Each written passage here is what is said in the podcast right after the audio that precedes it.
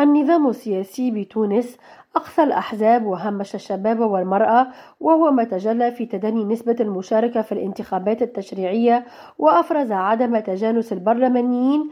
هذا ما أعلن عنه المرصد التونسي للانتقال الديمقراطي. وقال حافظ شقير عضو المرصد التونسي للانتقال الديمقراطي والأستاذ المختص في الجغرافيا البشرية خلال ندوة صحفية أن هذا يعد مؤشرا خطيرا على الفراغ السياسي الذي دخلت فيه تونس والذي سيغذي تدخل المال الفاسد والولاءات العشائرية ويطرح تساؤلات حول جدوى انتخاب مجلس الأقاليم وفق تقديره. وبين شقير خلال الندوة التي خصصت لتقديم قراءة سياسية سوسيولوجية للانتخابات التشريعية 2022-2023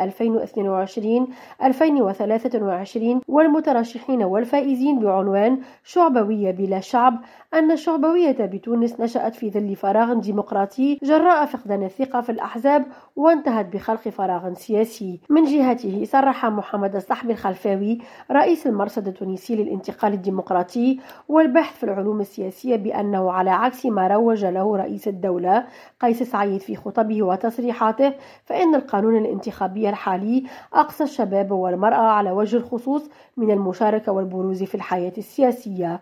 واعتبر أن التأكيد على ضرورة إشراك الشباب والمرأة بتونس لا يقتصر فقط على جمع التزكيات بل كان من المفروض أن يتجسد في البرلمان الجديد. نرجس بديرة ريم راديو تونس.